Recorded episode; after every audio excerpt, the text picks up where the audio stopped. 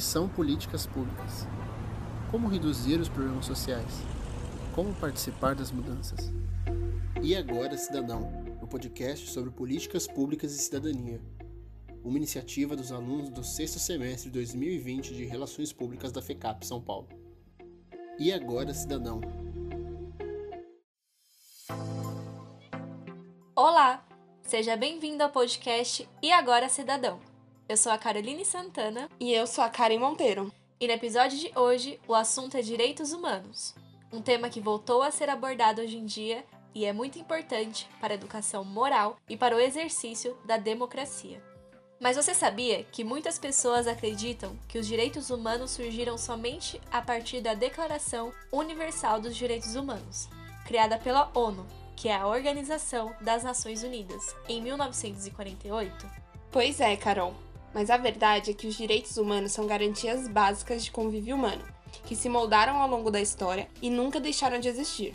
Mas é importante ressaltar que a adoção à Declaração Universal dos Direitos Humanos foi um marco histórico, que deve ser comemorado e relembrado constantemente. Neste documento, há a garantia da proteção e do respeito a todo e qualquer cidadão no mundo, tendo como premissa a igualdade e liberdade de pensamento e expressão.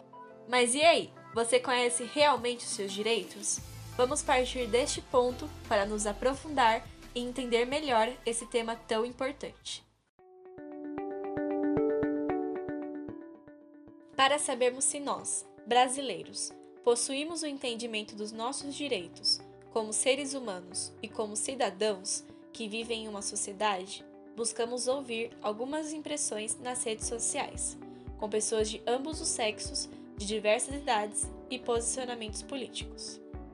Nós apresentamos aos Estados o artigo 25 da Declaração Universal dos Direitos Humanos, que diz que todo ser humano tem direito a um padrão de vida capaz de assegurar-lhe e a sua família saúde e bem-estar, inclusive alimentação, vestuário, habitação, cuidados médicos e os serviços sociais indispensáveis e direito à segurança em caso de desemprego, doença, invalidez, viuvez, velhice e outros casos de perda dos meios de subsistência, em circunstâncias fora do seu controle.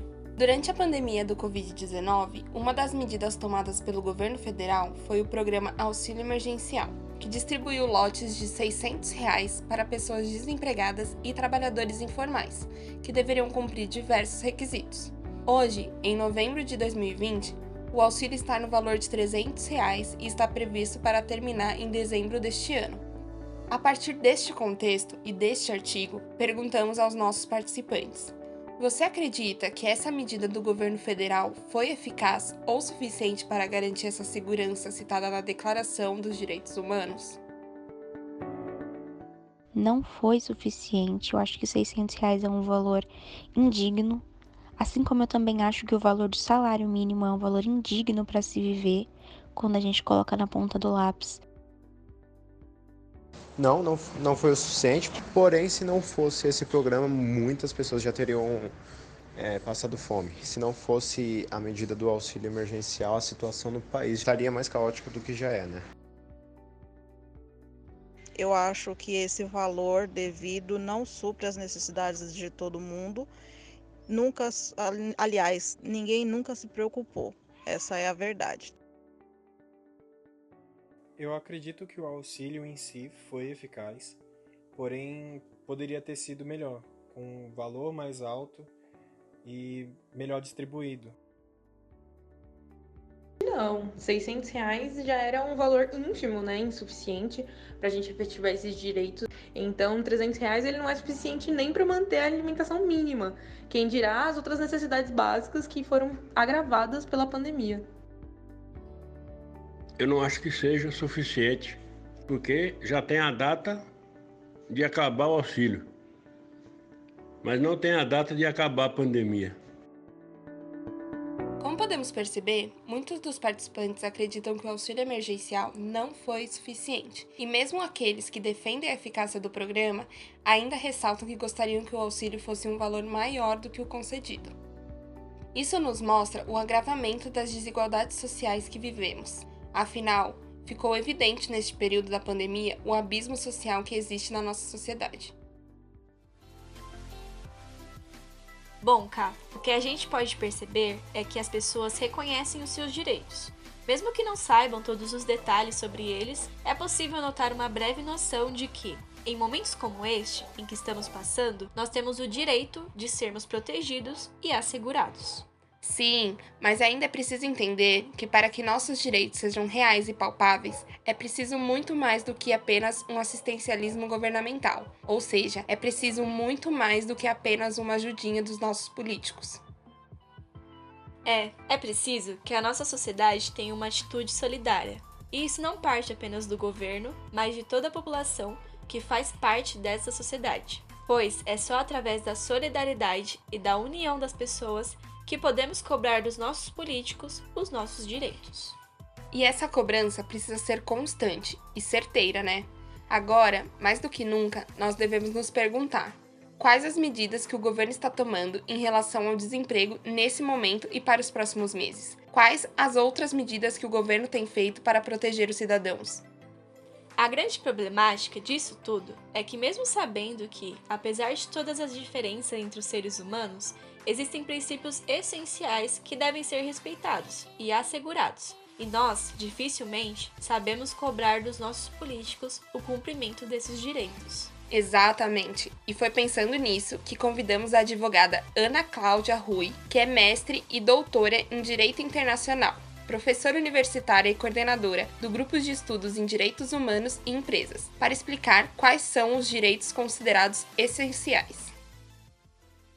Bom, primeiro, direito à vida, à integridade pessoal, né? É, você pode pensar em direito à educação, direito à saúde, né? É direito à livre associação, o direito ao voto, né? É, é, mas principalmente aí considerado todo esse rol de direitos e garantias fundamentais do plano interno, aqui se a gente pensar em Constituição Federal, mas também no plano internacional, sobretudo os consagrados na Carta da Organização das Nações Unidas, Declaração Universal de Direitos Humanos, Pacto Internacional dos Direitos Civis e Políticos, Pacto Internacional dos Direitos Econômicos, Sociais e Culturais, a própria Convenção Americana dos, dos direitos humanos, né? Então, acho que há aí todo um rol extenso de regras que trazem direitos que necessariamente precisam ser garantidos pelos estados.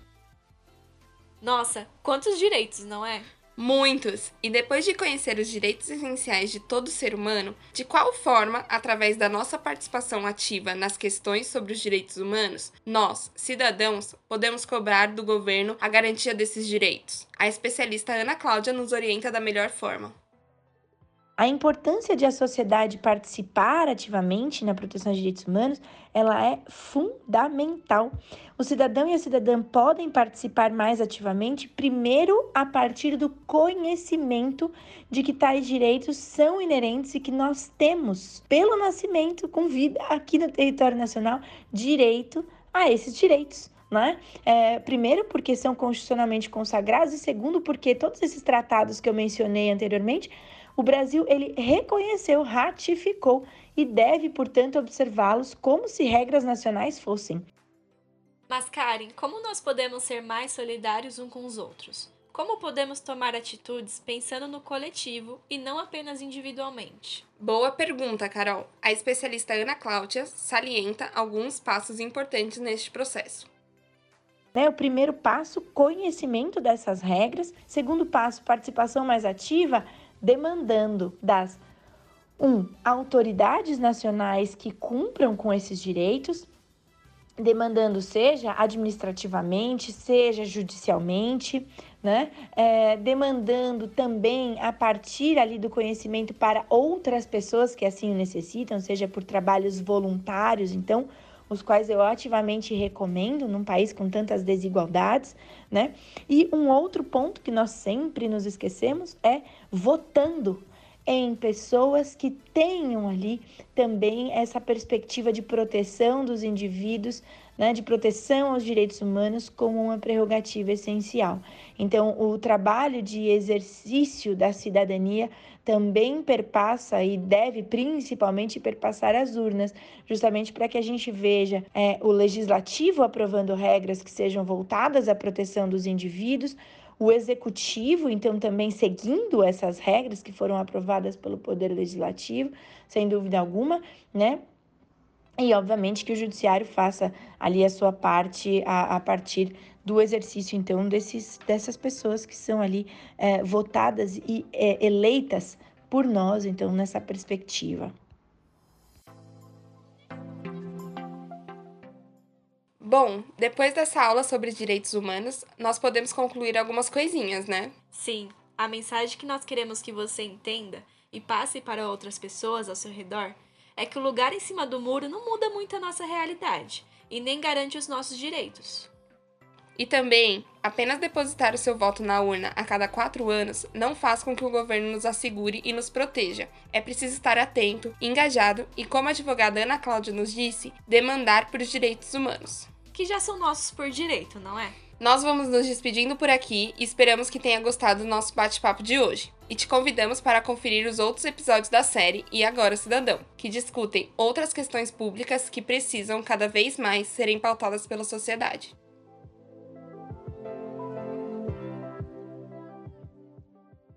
É isso aí! Nós agradecemos por nos acompanhar até aqui e esperamos que agora você possa entender mais sobre os seus direitos como ser humano e continuar nessa caminhada por conhecimento e uma vida digna para todos. Até a próxima! Tchau, tchau!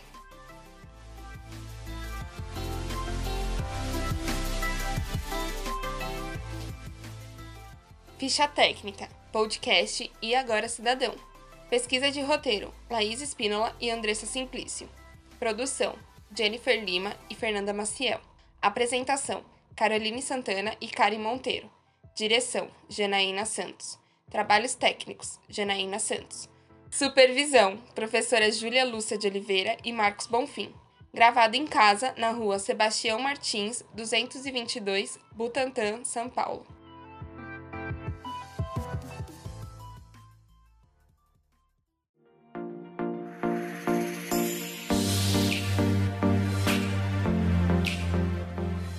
Que são políticas públicas? Como reduzir os problemas sociais? Como participar das mudanças? E agora, Cidadão, o podcast sobre políticas públicas e cidadania. Uma iniciativa dos alunos do sexto semestre de 2020 de Relações Públicas da FECAP São Paulo. E agora, Cidadão,